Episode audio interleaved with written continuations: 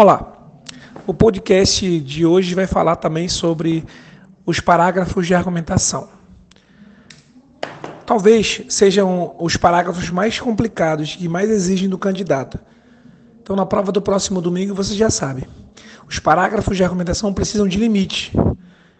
Antes de começar a prova, você já tem que saber até onde vai no primeiro parágrafo de argumentação e até onde vai no segundo parágrafo de argumentação.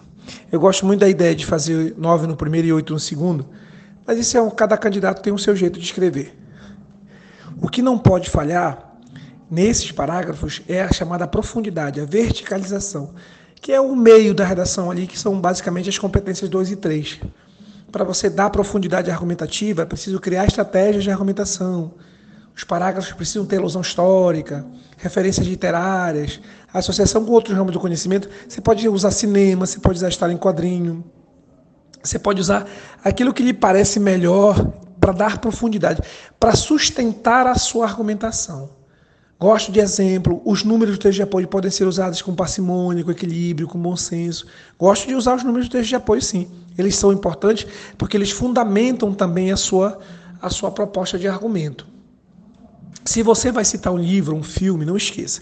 Esse livro, esse filme, essa série precisa estar contextualizada. Não basta citar simplesmente para mostrar repertório. Isso não funciona. Os corretores estarão atentos para, as referências que não estão associadas com o tema da redação ou não estão de acordo com a proposta do candidato.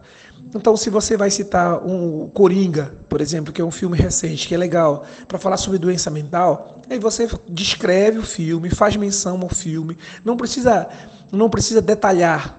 É aquilo que lhe interessa, aquele, aquele recorte temático que você que é usado Coringa na sua redação, precisa ser destacada.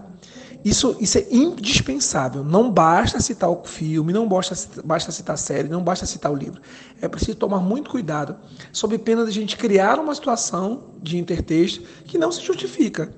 Então, usou um filósofo importante, usou um, um sociólogo importante, fez uma referência literária, mas está descontextualizada ou não consegue estabelecer uma ligação com a proposta, com a sua proposta de argumentação, você vai perder muitos pontos. Perde pontos por coerência, perde pontos por coesão. É preciso tomar muito cuidado. Mas é indispensável que o seu repertório, a amplitude do seu repertório, seja usada nessa redação. Ou seja usado nessa redação.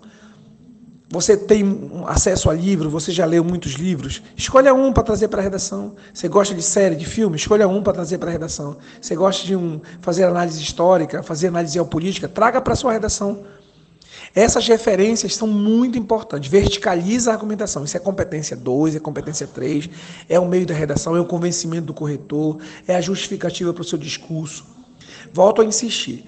O número de linhas dos seus parágrafos de argumentação podem ajudar a determinar que tipo de estratégia você vai usar.